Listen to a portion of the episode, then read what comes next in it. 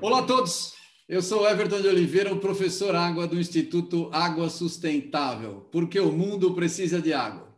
Esse é o nosso moto e também o nome desse programa, porque o mundo precisa de água. Pompa, porque o mundo precisa de água. E é verdade, precisamos de água, precisamos cada vez mais de pessoas que trabalhem com água, que transmitam a mensagem da necessidade de água e que façam as pessoas entenderem o como melhorar o nosso planeta. Porque cada pessoa agindo individualmente ajuda e é isso que vai fazer o nosso um planeta melhor. E hoje eu tenho o prazer de trazer um amigo de longa data, o Eduardo Pacheco.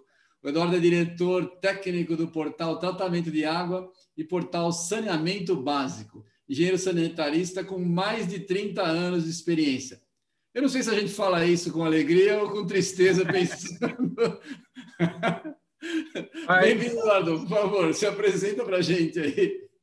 Everton, você continua uma simpatia, você é o cara. É, muito obrigado aí por esse convite, né, participar com você. É, é um cara muito importante no nosso setor, te agradeço bastante. Eu sou engenheiro sanitarista, né? eu me formei em 87 e tive a honra de ter alguns professores, como Samuel Murgel Branco, que é um, fez um dos livros mais importantes do nosso setor de hidrobiologia aplicada em engenharia sanitária, Aristides Almeida Rocha, Pedro Amin Sobrinho. Então, eu tive uma formação ímpar assim, nessa área de saneamento. E pude trabalhar em empresas muito boas também, né, do setor. E, cara, muito feliz de trabalhar nessa área, com engenheiro sanitarista, ligado ao meio ambiente, muito legal. Muito bom, muito bom. Então, é, conta para gente aí. É, você falou que você passou por várias empresas, é verdade, né? Você acompanhou e acompanha a evolução da tecnologia toda ligada à, à água, através da sua experiência pessoal. Conta um pouquinho para a gente. Você passou, trabalhou com água subterrânea, trabalhou com tratamento de água. Conta um pouco para a gente, para saber até como é que você chegou é, no, no portal? Então, eu trabalhei bastante em empresas com, com projeto, eu acabei me desenvolvendo como, como engenheiro de processos, né, na definição de sistemas de tratamento de água efluente. Eu passei pelo equipamentos vilares, a gente fazia equipamentos, eh, sistemas bem grandes, não só para saneamento básico, mas também para a área industrial, né, siderurgia, papel e celulose, tudo. E eu tive uma passagem muito interessante é, é, na Degremont, que hoje é do Grupo Suez, uma empresa muito importante, mundial, né? E tive, assim como você, muito especialista em água subterrânea, tive uma época muito, muito interessante que eu trabalhei na Hidrogesp, que era uma empresa importante do setor, né? Depois ela foi vendida, os contratos que eles tinham estão com a Opersan, que é uma empresa importante também. E eu tive uma experiência muito legal com água subterrânea. A gente tinha várias sondas e fizemos trabalho no Guarani, fizemos diversos contratos, é, contratos alternativos, que a gente chama de abastecimento de água. Então foi, foi muito legal. O meu último emprego foi a Nalco, que é do grupo Ecolab, né, uma empresa que também mundial, engenharia de sistemas, tal. E hoje eu tenho a minha empresa de engenharia também, chama Sudamérica Engenharia. Eu continuo fazendo projetos é, e tem os dois portais, que são portais de informação, né? O tratamento de água.com.br, que é mais técnico assim, e o saneamentobásico.com.br, que entra também no mérito de resíduos sólidos, né? O lixo urbano, drenagem, mas o que é interessante, rapaz, na década de 80, a gente não tinha muita legislação ambiental, né? A gente era uma coisa ainda que estava começando, né? E, e, o pessoal nem dava muita importância para isso. Por exemplo, áreas contaminadas, né? Naquela época era a região metropolitana de São Paulo toda uma área contaminada, porque não só não se valorizava isso, como não se fiscalizava, né? Então, aí as coisas, as exigências legais foram aparecendo, a população cada vez mais tem tomado é, conhecimento disso e é bom porque ela cobra, né? A gente estava discutindo sobre a crise hídrica, né? Em 2014, que a região metropolitana se viu numa situação rara, né? Deixar o sistema cantareira quase a zero, as pessoas ficaram tensas, falaram, vamos deixar porque não são 12 milhões só a cidade de São Paulo, a região metropolitana são 20 milhões de pessoas. A gente ia ter 20 milhões de pessoas sem água. A gente chegou muito perto disso. E aí isso tudo foi corroborando, né, para aparecerem mais tecnologias, as pessoas darem mais valor para o saneamento, né? E a gente, pô, você que nem eu, a gente fica revoltado de ver o pessoal gastar um bilhão de reais no estádio de futebol e, e não fazer um tratamento de esgoto. Né? Sim. E, mas tem melhorado muito, viu? Agora com o novo marco regulatório e tal. Então, eu, eu, eu venho sentindo ao longo dessa, desses 30 e tantos anos é, com muito otimismo. As coisas estão estão melhorando, né? as pessoas estão mais preocupadas com o tema e, e, e com razão. Né? Muito legal, muito legal. É, você viu, é, e fazer uma pergunta em, em, relação à tecnologia. Você viu tecnologia evolu evoluir? Você acha que tem coisa nova ou é a mesma coisa de quando você começou? Sim, a gente, por exemplo, na área de membranas, né, isso tem evoluído bastante, as tecnologias de membrana. A gente já tem várias plantas instaladas no Brasil na área industrial e também em saneamento básico. A gente tem, por exemplo, uma estação aqui de tratamento de água na Sabesp que chama Sistema Alto da Boa Vista, o ABV, tem uma ultrafiltração, que é a maior da América Latina, provavelmente, para água potável. São 2 metros cúbicos por segundo de ultrafiltração. A gente tem um projeto Aquapolo, que é um sistema de reuso fantástico, que tem ultrafiltração e osmose reversa, aqui na ET ABC, que manda água ultra pura para o polo petroquímico de Capoava. Né? Então, as tecnologias vêm aparecendo. É, a necessidade, por exemplo, de uma desidratação de lodo mais sofisticada, porque a gente está tendo falta de aterro, então a gente vai ter secadores térmicos. É, as coisas têm melhorado, sim, bastante. A gente vai ter em breve é, oxidação química avançada para o tratamento de água, porque a água está cada vez mais complexa, água bruta, né? com moléculas cada vez mais complexas, então está tá havendo necessidade de uma oxidação mais forte no pré-tratamento. A gente vai ter muita novidade disso também em breve.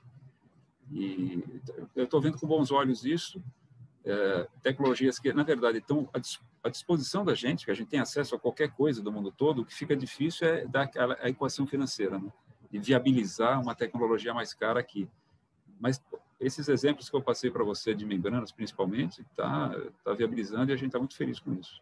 Assim, essa é uma, essa é uma questão importante. O preço, tá, você acha que está tá começando a cair? Porque tem várias tecnologias novas que são ainda muito caras, né? Mas tem alguma tecnologia que você vê que está entrando e que tem uma chance de, de vingar? Ou, ou o preço é sempre muito relativo, né? Porque de, de, depende da necessidade. Então, por exemplo, em Israel, por exemplo, é, o pessoal lá praticamente 100% do abastecimento é, é osmose reversa para água do mar, que é um sistema caro. Mas em não tendo outra alternativa, é aquela alternativa. Então, a gente é, em algumas situações, principalmente nas grandes metrópoles, as soluções mais caras vão se tornar viáveis é, por necessidade. Então, a, a, região metropolitana, por exemplo, é uma, é uma região toda água aqui, né, da Grande São Paulo, não é daqui. A gente faz transposição de bacias, etc. A gente está indo buscar água lá no projeto São Lourenço, é o último sistema novo que entrou, 84 quilômetros de adutora. Né? Então, para trazer água da bacia do Juquiá para cá, né? Então, a gente começa a perceber que, nessas situações, é, viabiliza, as soluções viabilizam. Lógico que nas situações mais humildes, mais pobres, é, você não consegue, não fica de pé a equação né, que a gente fala. Né? Aí não tem jeito. É, é, verdade, é verdade. A gente tem uma situação de, de água que, que mundialmente vai ter que... É, na verdade, a água é barato ainda, né?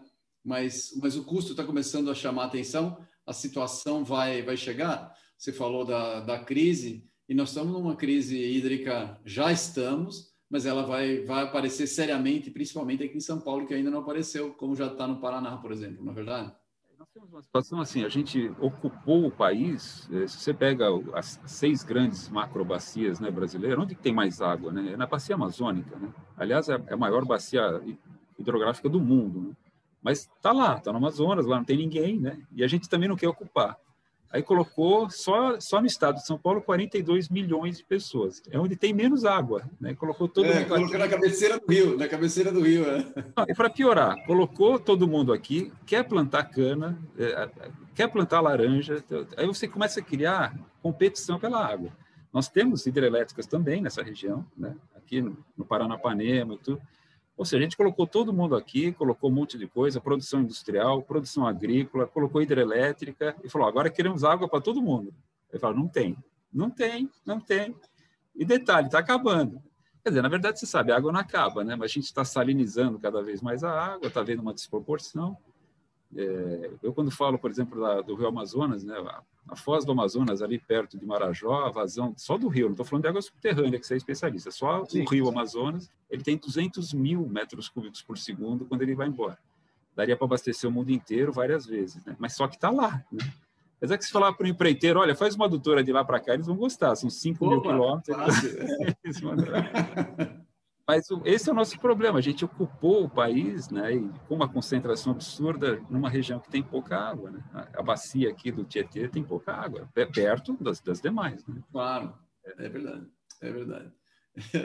Você falou um negócio, você, você falou um negócio aí. Eu só vou mudar, mudar de assunto dentro do mesmo assunto. É o seguinte: a gente acabou de fazer, nós estamos tendo um congresso de água subterrânea nesse momento, e um dos pontos que a gente que a gente tem discutido e você, você tem essa experiência, você viu construção de postos no Guarani, né? Tem uma informação que as pessoas não sabem, é que entre 15% e 25% da elevação do nível das águas do, dos oceanos é resultado de água subterrânea que foi bombeada e lançada e que chegou no mar.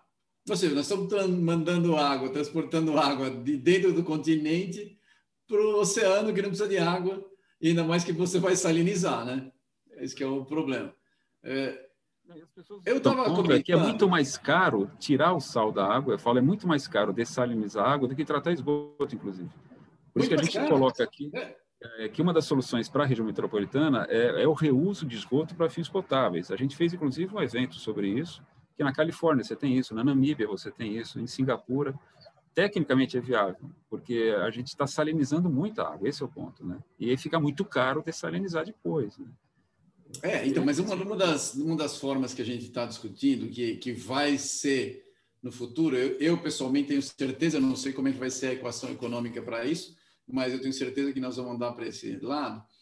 Hoje a gente vê, por exemplo, captura e, e, e, armazenamento de CO2 em, em reservatório do petróleo. Então, a 2 mil metros de profundidade, você injeta CO2 para tirar da atmosfera. Custa uma fortuna fazer esse procedimento muito caro, mas já está viável porque já se, já se começou, já se fez algumas equações econômicas para isso, já tem preço da tonelada de, de CO2 para fazer esse negócio. O nosso caminho, será que não seria? Eu acho que vai ser, mas eu estou perguntando para você que, é, que trabalha com água em geral. A gente fazer injeção de água em aquífero, porque nós precisamos fazer armazenamento e os aquíferos alimentam os rios. Ou a gente vai ter água lá, ou nós vamos ter água nem, nem no aquífero, nem nos rios. Né? Você sabe que o sistema de reuso da, lá na Califórnia, lá na Califórnia eles têm um projeto muito interessante, que é um sistema de reuso é, para fins potáveis, mas como é que eles fazem? Eles tratam o esgoto num, num padrão excelente, com ultrafiltração, osmose, etc., e fazem a reinjeção do aquífero. E aí depois eles pegam água do aquífero. Então, eu, eu, a gente chama de reuso indireto, né? Porque não vai direto para a rede, para abastecimento, mas ele passa por um aquífero subterrâneo. E aí, com isso, eles também expulsam aquela cunha salina, né? Então, eles fazem aquela injeção. É, são formas que a gente... Eu quero que você fale, o Instituto Água Sustentável, a gente tem que pensar em procedimentos sustentáveis para o uso da água e para o descarte do esgoto, né? Esse é fundamental. Vai, vai acontecer, vai acontecer. Eu tenho certeza. Vai, vai se criar um business que você, por exemplo, vai ter uma fazenda de reinjeção. Se tu pega uma área de, de, de recarga do aquífero Guarani, por exemplo, e você faz uma fazenda de reinjeção de água. Você sabe que ali a água tem fluxo descendente e você pode fazer para realimentar o aquífero como um todo. Vai, vai ter que ter uma economia que pague por isso, senão nós vamos ficar sem água. Estou falando um exemplo aqui do Brasil que as pessoas conhecem, mas isso tem na, na, na, Líbia, por exemplo, que eles bombeiam água, toda a água que é usada na Líbia é fóssil, sem recarga, ou seja, absolutamente vai insustentável. Vai acabar, vai acabar, vai acabar. Eles, a, a, a previsão deles é 50 anos, e olhe lá, para acabar. O problema disso é que a gente fala, a, a, injustiça disso tudo é que assim, quem tem muito recurso, dinheiro, é, não fica sem água. Então, começa a ficar caro ter água, eu falo, vamos dessalinizar, mas qual é o país que pode dessalinizar toda a sua, a sua água? Né? E, a energia para dessalinizar, né? Então, aqueles países mais pobres, as, as, regiões mais pobres vão ficar cada vez com menos recursos. Né? E quem tem é. muito vai conseguir, lógico. Ele vai ter energia, vai ter sistemas, né? Mas aí a gente começa a ter aquele desbalanço, não, não sai, né, da, da, daquele desbalanço que a gente já vive um pouco hoje, né? É verdade, verdade. Mas vamos falar agora dos seus portais. Você tem dois portais na internet. Conta para gente aí o que, que é um portal para quem nunca viu, que não, se alguém trabalha com água e não viu o portal do, do Eduardo Pacheco, você não sabe o que está perdendo. Você devia ter visto. Se você é da área, você tem que estar tá por dentro. Recomendo muito que você vá no portal tratamento de água e no portal saneamento básico. Conta para gente qual a sua ideia inicial, qual o alcance deles? Conta tudo aí. Do, do, Olha, eu brinco que o nosso o, o, portal, os dois, eles são mais antigos que o Google, o LinkedIn e o Facebook, pra você ter uma ideia. Já tem mais de 20 anos. É, são portais setoriais, né? Então, uh, o tratamento de água ele é mais técnico, você encontra tese de mestrado, artigos atuais, a gente tem sempre, todos os dias, todos os dias, artigos e notícias né, novas. A gente tem os apoiadores, pessoas que anunciam com a gente, que é para ajuda a bancar as contas todas. A gente organiza cursos, cursos bem técnicos. Né? A gente vai ter agora um, em setembro sobre é, lodos ativados, é, bioretor à membrana, IMBBR, que são aquelas mídias que a gente usa no tratamento de esgoto. A gente faz diversos cursos, agora são todos EAD, né? A gente não está podendo fazer presencial, mas a gente sempre fez eventos presenciais, né? O saneamento básico, ele tem o viés de saneamento mesmo, ele pega uma parte regulatória do saneamento, ele fala sobre drenagem também, que no tratamento de água não fala, ele fala sobre lixo urbano, que é um baita problema, um baita problema, principalmente na região metropolitana, nas regiões metropolitanas todas, né? E o lixo, você sabe como é que é, é difícil colocar, você acaba comprometendo uma área, você gera chorume, você gera gases, né? E, e nesse site, o saneamento básico, a gente fala bastante sobre isso. E sobre saneamento básico como um todo, e tem, tem artigos técnicos também, e a gente está muito feliz que o saneamento está cada vez mais uh, em discussão, né? Até, até um evento como o da Covid, por exemplo, que as pessoas se deram conta, começaram a ter matérias, assim, olha, encontramos o vírus da Covid no esgoto. Falei, sem, sem dúvida, né? Não só esse, né? tem diversos vírus, né? Todos os outros vírus que têm veiculação. Não tinha procurado, não tinha procurado ainda, né? Aí fala, pô, tá vendo como é importante tratar o esgoto? As pessoas vão se tocar, né? Como saneamento é importante, né? Eu falei, não só é importante, como é bem mais barato fazer saneamento do que tratar o cara doente, né? Não, não tem nem o que discutir isso, é impressionante. Eu, Aí eu brinco assim que o, Ministério da Saúde devia chamar Ministério da Doença, porque o cara já está doente. Né? O Ministério da Saúde é o nosso, somos nós que cuidamos da saúde. E o nosso site faz muito sucesso, porque a gente é visitado por todo mundo da área. É, não sei se você sabe, mas existem mais ou menos 300 mil pessoas no Brasil que, que lidam de forma direta ou indireta com água e efluente, né, em saneamento básico e industrial também. Então, é um público bastante grande, bastante específico, né, de, de pessoas que estão nessa área. E a gente tenta se comunicar com essa turma toda. É um trabalho bem bacana que a gente faz. E com vocês também. É, a gente está fazendo, tá fazendo na parte de educação, de divulgação, né? Mais ou menos não é exatamente o teu foco. E agora você vai ter, com, com, o resíduo entrou, você já tem resíduo na tua, no, no teu site, você vai fazer um novo portal? Não, vou manter com esses aí. Mas é, a gente fala bastante de resíduo sólido urbano, né, no, no saneamento básico, que tem resíduos sólidos industriais também, né, é, mais específicos. Mas, eventualmente, a gente fala alguma coisa sobre isso. Né? É, são resíduos impactantes, né? A destinação deles também. Sim. Mas é, a gente está com bastante visitas, somando os dois, a gente tem picos de, de 8, 9 mil visitas por dia, né? Somando os dois. Tem, tem, uma, tem um público bem interessado e um público muito selecionado, né? As pessoas entram para buscar informação mesmo. Né? Isso é bacana. É, é para é as pessoas que já trabalham na área, que você falou. É, a gente tem 300 mil, 300 mil pessoas, é, é, é um número grande, mas, mas a gente precisa de mais gente. Essa é a verdade. A gente precisa de mais Trabalho, gente. né? Exato.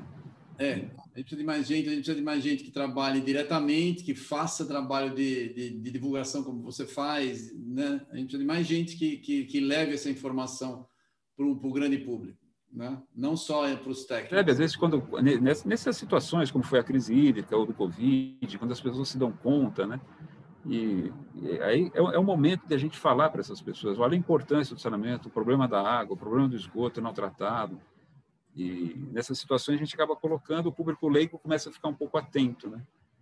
E é, é, eu acho que é um pouco da nossa função, de levar para o público leigo, pra, até para que eles nos ajudem a pleitear isso. Então, eu falo assim, quando você vai votar, né, você chega a pensar no deputado, se ele sabe alguma coisa sobre isso, o vereador, ele tem ideia do que é isso. Por exemplo, na cidade de São Paulo, o maior item da, do município, de, de, orçamento do município de São Paulo, é o resíduo sólido urbano, entre colete, afastamento destinação. Então, as pessoas não se dão conta da importância disso. Né? É, o público leigo precisa nos ajudar a pleitear isso. Então, na hora que for votar, fala, escuta, sinceramente, você está olhando isso, você está vendo? Você... Mas o cara nem tem a menor ideia, né? O cara que está se elegendo, nem ele sabe, o deputado, o senador ou vereador. E a gente precisa ajudar a cutucar essa turma, né? É, eu concordo, concordo completamente com você. É, não adianta a gente ficar aqui reclamando entre nós mesmos, porque nós não vamos chegar a lugar nenhum. Ou a gente fala para um público mais amplo, ou, ou nós vamos ficar sempre sendo considerado um bando de chorões, né? Que fica chorando, reclamando. Não é o caso. A gente tem o caso, o Banco Mundial publicou recentemente o blog da a crise climática é uma crise de água. E, e, já tem um consentimento entre os conhecedores do assunto que o tema água tem é, tido uma relevância muito menor do que precisaria. Né? Como é que você vê isso? É, como é que a gente pode fazer chegar, usando, por exemplo, o seu portal, para dizer para os participantes e apoiadores, para eles apoiarem essas iniciativas? Você tem alguma ideia em relação a isso? Você, você é um cara otimista, que eu sei. Como é que você enxerga isso? É, é, a divulgação, às vezes a gente usa um pouco do, do assustar um pouco as pessoas, mas é para o bem. Então, quando a gente fala que a gente está tendo esses problemas de crise hídrica, que a gente pode ficar sem água, primeiro que não é mentira, né? É, segundo que é para meio que alertar, né? Quando começaram a falar, não, tem Covid no esgoto, é óbvio que tem, assim como tem o vírus da hepatite, mas de diversos outros, né? Então, aí a necessidade de fazer isso. Então, a gente, a gente alerta, meio que assustando um pouco, porque a gente quer que reverta recursos para nós, né? Então, a gente fala, para universalizar o saneamento, eh, a gente vai precisar de 700 bilhões de reais até 2030. É, isso não é muito. Se você pegar outros investimentos na área de transporte, na área de energia, ou o que se gastou na Copa do Mundo, que eu fico revoltado com aqueles estádios de futebol, né? fizeram estádio em Manaus. Manaus, para você ter uma ideia, é, naquela região a perda de água é de 70%. Aí o cara fala, não, mas lá tem o Rio Amazonas, tudo bem. Não, não, estou falando perda de água tratada. Você captou, fez um tratamento, usou produto químico, bombeou, passou numa estação, aí você perde 70%. Não pode ser normal isso, percebe? Não pode ser. Então, é alguma coisa. Aqui em São Paulo, a gente perde mais de 30%. A gente usa 90 é, Aqui em São Paulo o número, o número é muito alto, mas uma da, da, argumentação da Sabesp é que também você tem roubo, né? E aí o roubo de água entra na cota social, digamos assim. Tem, tem isso também, é verdade, né? Mas, é, mas tem muita perda física mesmo, tem essa perda financeira, né, que é reconhecida, entra mesmo nessa cota social do que das, das comunidades, né, etc. No Rio de Janeiro, a mesma coisa. Mas a, a perda física é escandalosa, né? E, é e a gente precisa alertar o pessoal para que reverta recursos para isso. Aliás, eu alerto uma coisa, foi bom tocar nesse assunto de perda, que é o seguinte, quando, quando uma concessionária vai falar assim, olha, eu vou investir para reduzir a perda, não é investimento isso. Isso é OPEX, isso é custo de manutenção. Investimento é assim, ó, vou fazer o novo São Lourenço, é, uma, é, um, é um sistema totalmente novo, né? Fizeram adutor, água, a estação, é novo. Isso é investimento, isso é capex. Isso é capex. Arrumar perda na rede, velho, isso é manutenção, sabe? Então, o pessoal, é obrigação. Quando é manutenção, é obrigação. Então, assim, reduzir perda é uma obrigação da concessionária. E olha só, Everton, se a gente, na região metropolitana, a gente usa mais ou menos 90 metros cúbicos por segundo de água.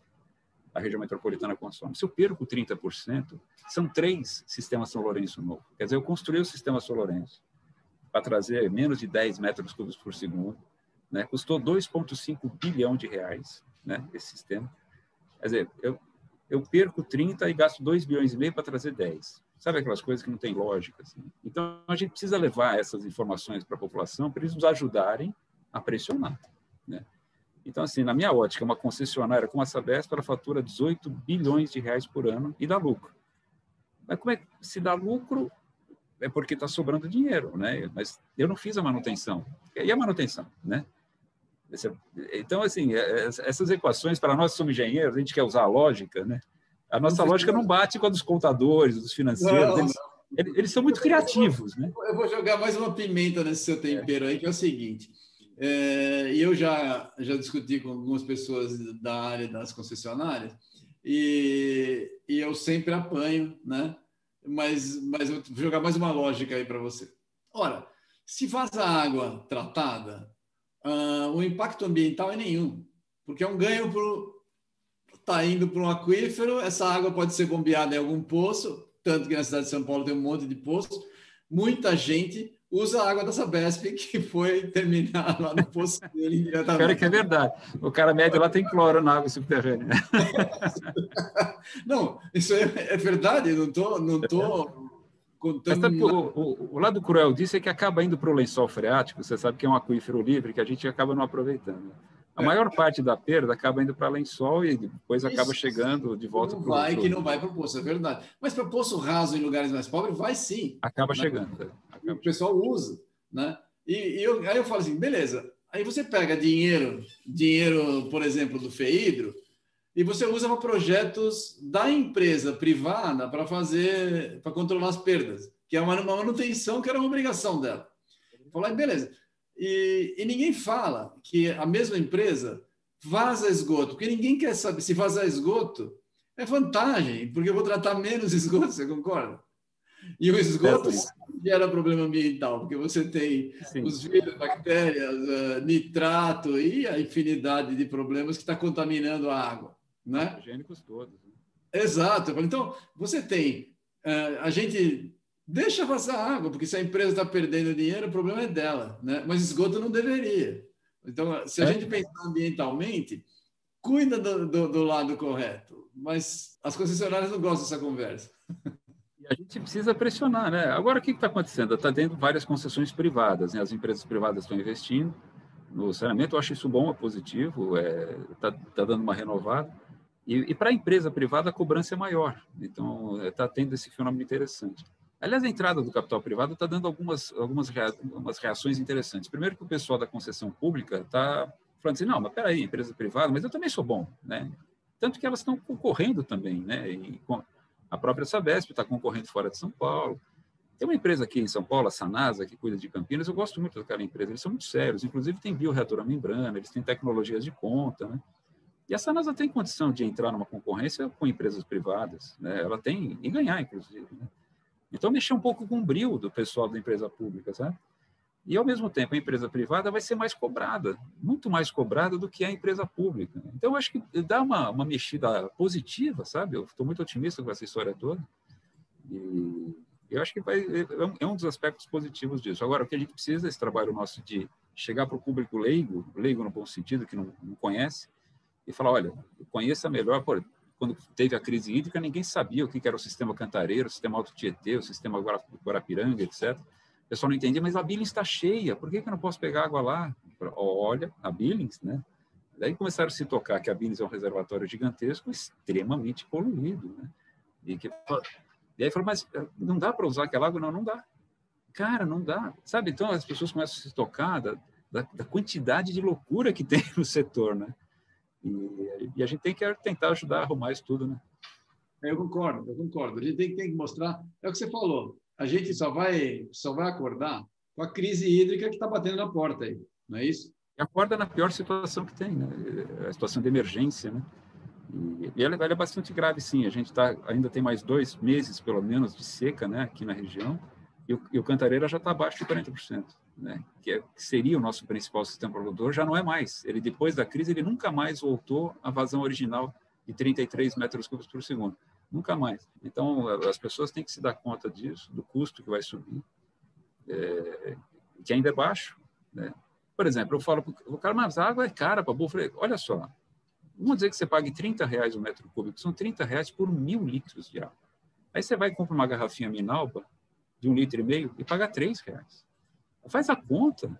Eu estou te dando mil litros. Detalhe, eu estou te dando na sua torneira água potável. Você não precisa nem sair de casa. Você faz assim com a mão e abre a torneira. E, o cara está na Vila Paulista, né? lugar caro, né? abrindo a torneira e acha caro a água. Né? Aí ele vai e compra uma garrafinha de água e paga três reais por um litro de água. Né? Então, assim. Você comprar de 300 ml quando você está com sede, você pois paga é. reais, 300 ml, né? 2 reais ou 3, 300 Aí multiplica por mil, o que, que dá isso? Você está falando de 6 mil reais um, um, metro cúbico de água. É mais caro do que qualquer coisa. Né? É, e, então, as, as, pessoas não se dão conta. Aí, aí o cara, eu, quando eu vou dar alguma palestra e entra nesse assunto, eu, eu falo, mas quanto você gasta de água por mês na sua casa? Não, eu gasto 60 reais. Eu falo, e de TV a cabo? Ah, TV a cabo 200. E de celular? Ah, celular 250. E de luz elétrica? Ah, de luz elétrica 150. Eu falo, então nós estamos perdendo feio. Né? O pessoal de água perde feio para qualquer outra tarifa. Agora, fica sem TV a cabo, fica sem luz, fica sem água. É, aí você toma... Porra, você não faz nada. Nada, nada, nada. Aí o cara falou assim, mas sem celular não dá, eu morro antes. É, atualmente, atualmente é bem provável. É eu falei, bom, tá bom, vai. Celular eu concordo. Mas a, a crise hídrica é muito grave. Tem regiões do mundo, por exemplo, a competição pela água. Aqui a gente começou a sentir a competição pela água em alguns setores. Mas no Chile, por exemplo, o pessoal compete. Né? É o pessoal agrícola com o pessoal de mineração de cobre. Você tem várias regiões no mundo que você tem um nível de competição. Várias, várias. A gente, a gente tem uma cultura. Eu entrevistei a Marília Melo, Marília, da, da, que é secretária da, de Meio Ambiente de Minas Gerais. E ela falou isso. A gente tem, né, o que eu sempre concordei, a gente tem a cultura da abundância, principalmente aqui no Sudeste, né? Então você nasceu, cresceu pensando na quantidade de água, sempre teve e, e não consegue raciocinar sem água. Quem nasceu numa região absolutamente seca valoriza muito, mas a gente não tem essa noção. Então não tem, não tem como pegar preço, porque não teve cultura ainda. Vai aprender pela dor, talvez. Pela dor, é. Quando a gente teve a crise aqui, o pessoal do Nordeste, que vive em regiões bastante áridas, né, e tal, falou: agora vocês estão sentindo um pouco o que a gente sempre sentiu, né? E aí você fala, pô, as pessoas começaram a se dar conta disso, né? Algumas regiões do Nordeste, os caras sempre tiveram nessa crise, né? São abastecidos por caminhão-pipa, como você conhece bem, né? não tem água encanada em casa. E, uh, e aí fala, bom, isso pode começar a se estender, né? Ah, vai, vai, vai se estender, vai se estender. A gente, por isso, olha, a gente está fazendo trabalho com água, você também trabalha, mas nós temos uma, uma possibilidade tanto de, de mercado como de educação pela frente gigantesco. Por quê? Porque nós vamos ter que aprender a conviver com menos água. Por dois motivos. A população continua aumentando, né? Continua aumentando. E a qualidade de vida, bem ou mal, com todos os problemas, com todos os governos ruins que a gente tem, e não é exclusivo do Brasil, governo ruim a gente tem em vários lugares, né? A gente tem sido bem aqui, bem aquinhoado em governos ruins, né? É. É, o que acontece? A gente vai precisar, as pessoas têm melhorado de situação de vida e usa mais água. Você melhora um pouco a, a qualidade de vida, naturalmente você usa mais água. Então, nós vamos ter uma necessidade aqui no Brasil muito maior de água. E a gente, a disponibilidade é a mesma, e está até diminuindo, porque a qualidade está diminuindo. Né? Até o clima, né? Então a gente aqui acaba tomando mais água por necessidade, as pessoas tomam banho. Tem regiões que não é comum cara tomar banho todo dia, né? É, por, por, incrível que pareça. E a gente acaba consumindo por diversos motivos. E, fatalmente o preço vai ter que subir. As pessoas vão ter que se conformar com isso também, porque vai ficar mais caro buscar e tratar. O tratar é interessante. A gente está uh, poluindo os mananciais, né? É, e, a, e, a, legislação está ficando cada vez mais rigorosa. Então, ao mesmo tempo que eu tenho a legislação exigindo mais eh, análises, né, a gente entra em parâmetros cada vez mais completos, né, a gente está poluindo cada vez mais e com moléculas cada vez mais uh, perigosas e complicadas. Né. Então, às vezes eu vou dar uma palestra e falo assim, ó, dá uma olhada na análise da portaria né, do Ministério da Saúde, está lá, dicloreteno. Eu falo, assim, ah, mas no não vai aparecer dicloreteno. Eu falo, mas e se aparecer, como é que você tira?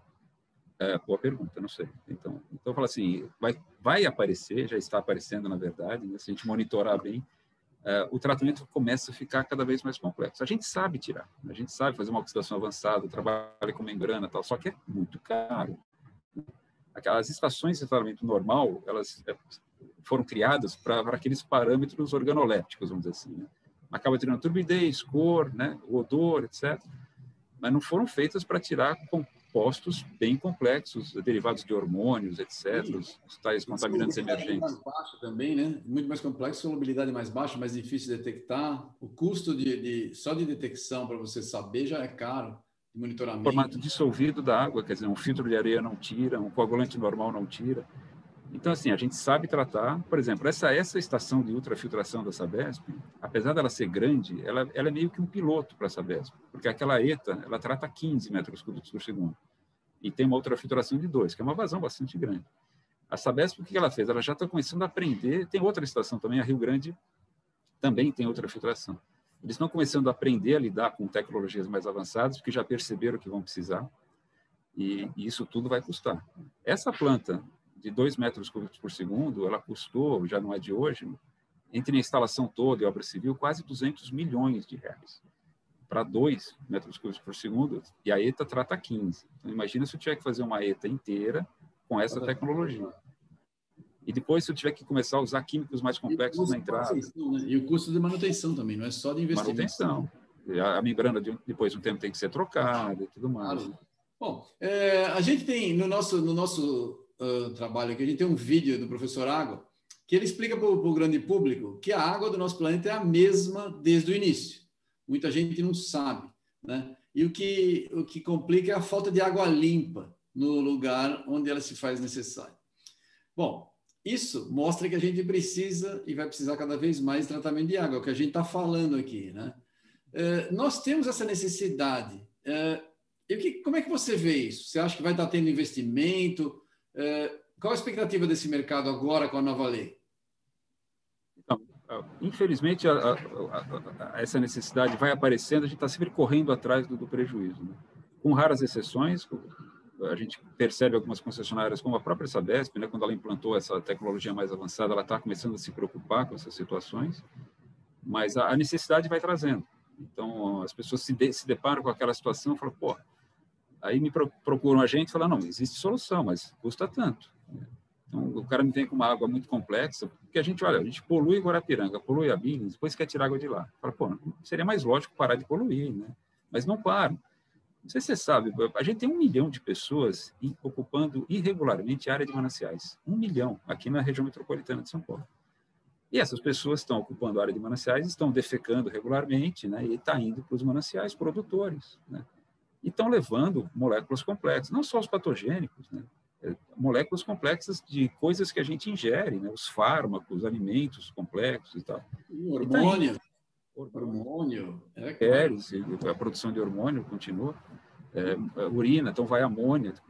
E aí a gente depois quer usar essa água. E mesmo, aí, mesmo assim, a gente trata, por exemplo, São Paulo, a gente não trata todo o esgoto de São Paulo. Então a gente ainda joga na bacia do Tietê bastante esgoto bruto, que depois entra para dentro do estado e acaba chegando em mananciais produtores do interior do estado. Ele, lógico que tem uma pluma né, de poluição que ela vai melhorando, mas a, a gente está levando moléculas complexas para lá também. Sim, claro. Aí, então, o que está acontecendo? A gente tem acesso à tecnologia, a gente sabe tratar qualquer tipo de água para qualquer fim. A gente pode pegar um esgoto horrível e fazer água de injetáveis, padrão water for injection, mas tudo isso custa, né? E as pessoas têm que se dar conta disso. É, custa e não custa pouco. Custa o capex, custa o investimento e depois custa a operação, operação e manutenção está tá começando a migrar uh, atenção investimento para isso. Quer dizer, cada vez que o pessoal tem um aperto, a gente vai ouvir falar muito em dessalinização de água no Brasil, bastante. Está tendo agora a inauguração na ArcelorMittal, em, em Vitória, próximo de Vitória, a maior planta do Brasil para dessalinização de água do mar. São 500 metros cúbicos por hora de permeado. Então, isso para uso industrial. Então, a gente já está começando a perceber que estão buscando alternativas de abastecimento. Mas é caro. O sistema de sal é caro, né? A gente usa só em último caso, né? Gasta muita energia, ele, ele é bem caro. E tudo bem, próximo do mar ainda vai, é mais porque também você tem o, o a água. Devolver o rejeito, exato. Exatamente, você tem a água salobra que você lança, né? Que é, mais do que isso, é uma, uma salmoura, né? Esse, esse rejeito também precisa ter cuidado, porque ambientalmente é muito danoso. Eu tenho que estar próximo do mar e tem uma, uma adutora, né, uma tubulação que leva o rejeito, ela tem que estar distante para ele não voltar, né, para aquela, aquela pluma não voltar para a captação. Para diluir, porque ele também causa impacto, impacto marinho. Ele é mais denso, ele fica mais próximo do fundo, então, dependendo do tipo de, de, de ecologia que você tiver naquele local, você vai danificar. Nada é simples, essa é a verdade. Nada é simples. A gente tem que ter cuidado por isso que se a gente conseguir reter mais água que chove dentro do, do, do nosso continente, de todos os continentes, reter mais e fazer com que ela infiltre de alguma forma, por isso a parte de, de, de, de injeção de água, a gente vai estar fazendo um bem, porque a gente vai conseguir tratar menos água, vai custar menos. Concordo plenamente. Esse é um, é um processo que vai ter, vai ser necessário. Vai ter saída, vai ter saída. Agora, você, você conhece, você está há um tempão no mercado aí, você já viajou pelo Brasil inteiro, que eu já sei, inclusive que a gente fez um projeto fora daqui de São Paulo. Né? Quais as disparidades que você vê entre estados e região, só para em regiões quem não conhece, na parte de tratamento, saneamento? E qual a sua visão como espectador próximo que você é, né, e como participante desse mercado? O que você pessoalmente gostaria de ver no futuro no futuro próximo e como você acha que poderia isso ser feito?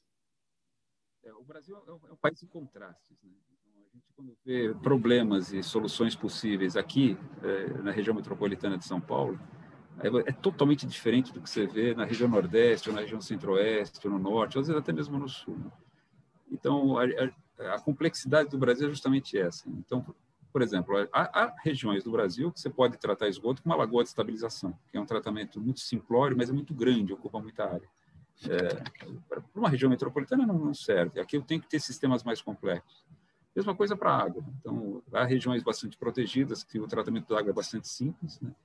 É, e aqui não. Aqui vai ser cada vez mais complexo. É, e tem aquela questão que eu falo muito assim, a gente tem regiões muito pobres, a gente tem que encarar o saneamento, viu, Everton, como se fosse o SUS. Então, assim, a gente não quer levar o SUS para o Brasil inteiro, que é o sistema de saúde único, que no Brasil é muito interessante. Ele não é perfeito, mas ele, assim, ele realmente tenta abranger a população toda. Então, se a gente está levando o SUS para uma região muito pobre, eu tenho que levar o saneamento também sem cobrar. Não adianta eu querer cobrar de uma prefeitura que mal tem dinheiro para merenda escolar, cobrar saneamento. Eles não têm, não têm recurso. Então, assim, ou deixo eles abandonados, eh, como eles já estão. Menos com o SUS lá também, né? É, ou a gente tem uma arrecadação maior de imposto numa região rica, quer dizer, então, uma região onde realmente o poder aquisitivo é maior, a gente consegue ter uma arrecadação maior para bancar isso. Se a gente quer ter o Brasil como uma federação unida, a gente tem que olhar para eles dessa maneira. Ah, mas eu, o cara tem que pagar pela água. Ele não tem recurso para comer, ele não tem como pagar. O prefeito não tem arrecadação. Porque o sistema de concessão no Brasil é o seguinte: a concessão é do município. Né? O município tem a concessão do sistema. Ele não tem condição de fazer nada. Ele não faz o hotel sanitário, então ele tem um lixão.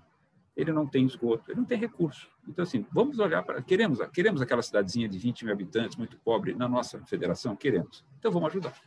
Né? Vamos fazer a inclusão, levar SUS, saneamento, e condição de, dos caras trabalharem. Aí, com o tempo, aquilo vai virar um polo. Né? A gente tem cidades maravilhosas, mesmo no Nordeste, né?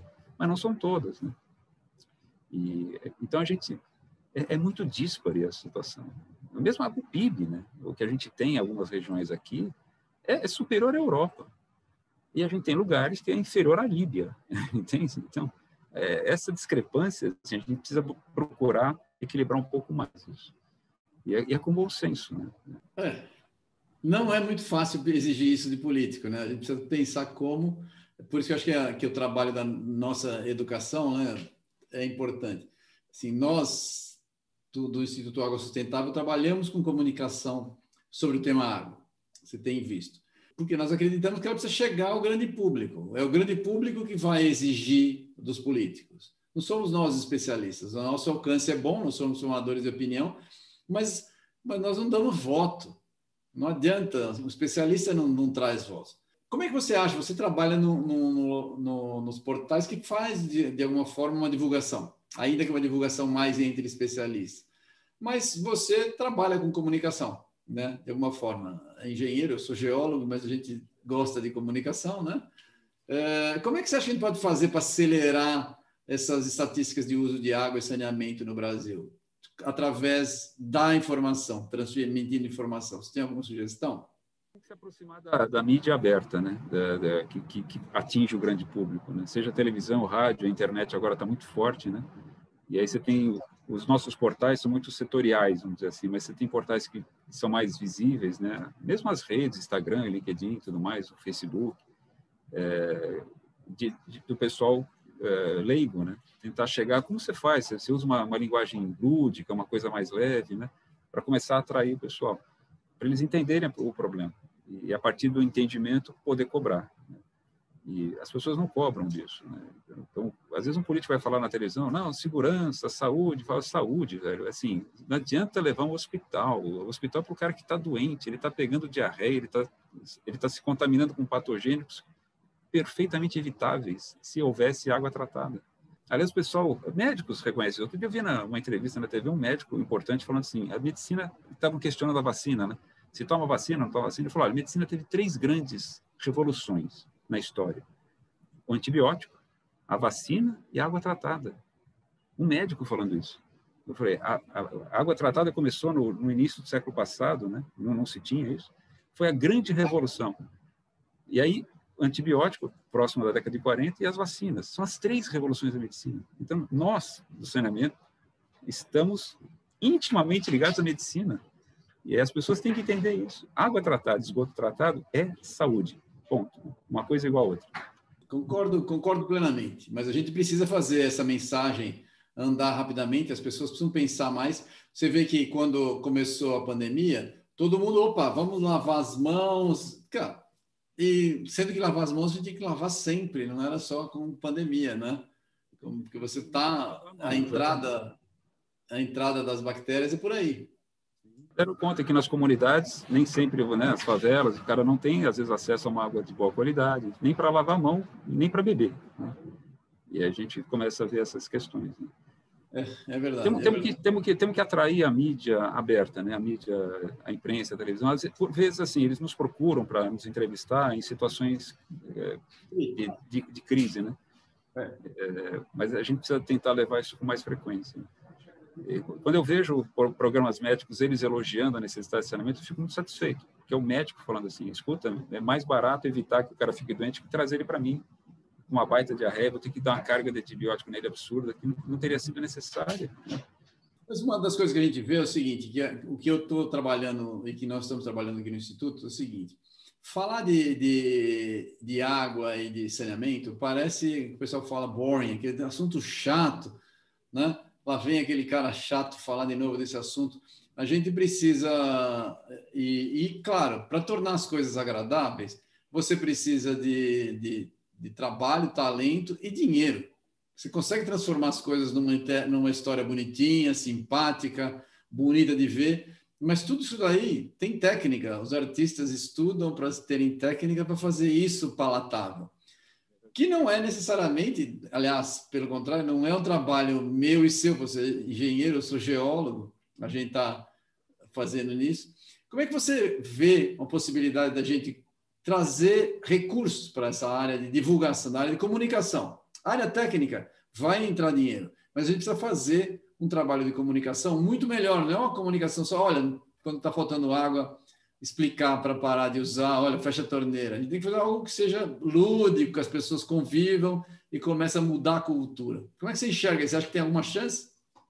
É, é, é, falta recurso, porque gente para fazer isso tem. Eu já tive alguns contatos com pessoas criativas que trabalham com isso, e como você, né? Mesmo seu site, Professor Água, é muito bonitinho, está tá bem adaptado né, para isso.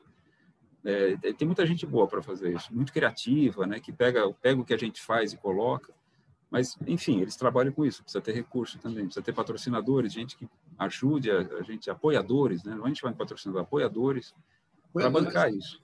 E a gente nem quer ganhar dinheiro com isso, né? Nem você nem eu, a gente não, quer não, cobrir não, o custo. É. Não, exatamente. É, isso é, são, tanto, o Instituto é sem fins lucrativos, não tem essa. Mas a ideia é essa, a gente precisa de mais gente. Especializado. Né? Precisa de dinheiro. Sim. Né? E são profissionais que eles têm habilidades tremendas, né, com, com, com programas e fazem coisas lindas, artísticas mesmo, né? E para quebrar um pouco a aridez do, do nosso assunto. Né? Então, somos técnicos, vou mostrar um projeto um, em AutoCAD, não, então ele, ele dá uma, ele quebra um pouco essa aridez, né? Do, Sim, dessa, esse peso, né? E, e nós temos em música, em arte no Brasil, nós temos uma abundância tremenda, tremenda. A gente só precisa trazer para o tema o recurso e, e, e, aí chamar a atenção desses artistas. Eu acho que tenho certeza que nós vamos, nós vamos alcançar um resultado bom. É o meu trabalho. Se você puder ajudar, seria bem-vindo. Você é um prazer. Vamos fazer isso sim. Precisamos trazer mais apoiadores né, para isso. Vamos fazer uma campanha. Com muito prazer. Vou fazer uma pergunta aqui, porque o nosso tempo está chegando no final. É, você trabalhou com água a vida inteira. A pergunta é: você é, recomendaria, olhando para trás, você recomendaria para o Eduardo lá atrás estudar água? Você recomendaria para seus filhos hoje? Já recomendou? Conta aí. Olha, recomendo, cara. É, é uma coisa que eu falo para todo mundo, pessoal que trabalha comigo, já treinei muita gente jovem, né? Eu falo, você tem que fazer o que gosta, né? Então, fazendo o que gosta não é trabalho, é diversão. Né? E quando você começa a mexer com essa área do meio ambiente, ela é muito interessante. Né? É um trabalho bacana que a gente faz. É, essa correlação de água efluente, meio ambiente, a proteção, entre o assunto geologia, entre o assunto geografia, entre o assunto social. Né? Então, é uma coisa bacana. Engenharia. É, é engenharia é, química, física, biologia. Então, a gente é, é uma coisa muito bacana, é muito gostoso de fazer. Sem desmerecer a, a área financeira, eu fico imaginando, cara, olha, Pacheco, você vai trabalhar como contador, eu vou te dar 40 mil reais por mês. Contador? Meu Deus do céu, obrigado. Eu quero fazer o que eu faço. Né? E gosto de sair. Contadores trabalhar bem com água pode ajudar a gente. É. Sem desmerecer os contadores, inclusive o meu, que eu adoro o meu contador, mas deixa ele lá fazendo conta. E eu, eu gosto de ir para as obras, cara, eu gosto de ver as plantas, eu gosto de sair, né, é, acompanhar. É muito legal. E, e a tendência é, é, ficar cada vez mais interessante, tecnologias mais sofisticadas, né? E, e, a solução integrada, a gente integrar consumo de energia com geração de resíduo e tudo mais, né? É, ficar mais preocupado com a sustentabilidade, em gerar menos. A gente contrata esgoto, gera CO2. Eu trato de forma anaeróbia, eu gero metano. Então, sabe, a gente precisa começar a diminuir o impacto, pensar em recarga de aquífero, como você falou. É, é, é bem, bem bacana. Hum. É, tem, tem muito para ser feito, muito para ser estudado. Eu falo mais do que isso, você fala que, que tem que fazer o que gosta. É, eu, eu vou um pouquinho mais longe. Eu acho que a gente, quando a gente estuda um assunto, a gente passa a gostar.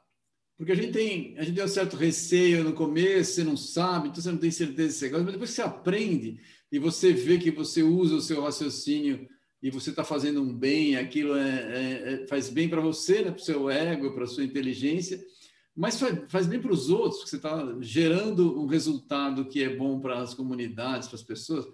Não tem como não gostar. Não tem como não gostar, né? Eu concordo. É, é bem, bem legal, sim. É muito legal, muito legal.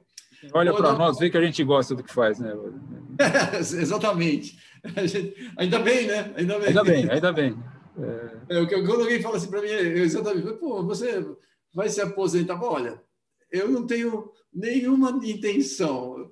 Né? Pode, é. pode diminuir eventualmente, mas é. ah, provavelmente nunca. Né? Mas me dê saúde para ficar até. Olha, eu tenho um consultor que trabalha aqui com a gente, a gente faz bastante trabalho de consultoria de mercado e tudo mais. Ele já foi diretor da Viola, chama Clóvis Bet. Ele tem 78 anos. Tá? Ele trabalha e trabalha bem, memória. Nossa, eu falo, né? se ele parar é pior. Então, fala, continua aí trabalhando com a gente. Sim, mas é outra, ele faz o que gosta, isso é uma grande coisa. Então, faz o que gosta, faz bem. Parar por quê, cara? Não, é isso aí. Vamos em frente. Eu também gosto, gosto. Beleza, vamos lá. Só para encerrar, se puder fazer suas considerações finais aí para o nosso público, por favor. Olha, muito legal esse trabalho que você faz, né? você continua uma simpatia, você é um cara muito inteligente, professor, é muito bom estar com você. É, você divulgando essa necessidade né, da, da gente ah, ficar atento para as questões ambientais, da água, a crise hídrica mundial que está chegando cada vez mais com mais intensidade, né? E, enfim, é um, é um prazer estar com você sempre. Espero em breve aí a, tudo isso a, arrefecer para a gente poder almoçar junto novamente. Eu também, muito, espero muito. Ótimo, obrigado. Nós tivemos aqui conosco a agradável presença do Eduardo Pacheco, alguém que trabalha com água, faz um bem para a comunidade aí, distribui informação, conecta pessoas, tem um trabalho muito legal. Obrigado, Eduardo, foi um prazer contar com você. Se vocês que estão assistindo aí, acessem, a gente vai deixar o contato aí do site, do portal dele, o portal Tratamento de Água e o portal Saneamento Básico. Muito legal você trabalha na área, deixe lá o, o, contato, acompanhe as notícias dele, que é muito legal. E não deixe de acompanhar o nosso trabalho também no Instituto Água Sustentável. E por que não? Como nós somos uma, uma entidade sem fins lucrativos e depende de doação, considere fazer uma doação para o nosso instituto. Um grande abraço a todos, muito obrigado. Tchau, tudo bom. Um abraço.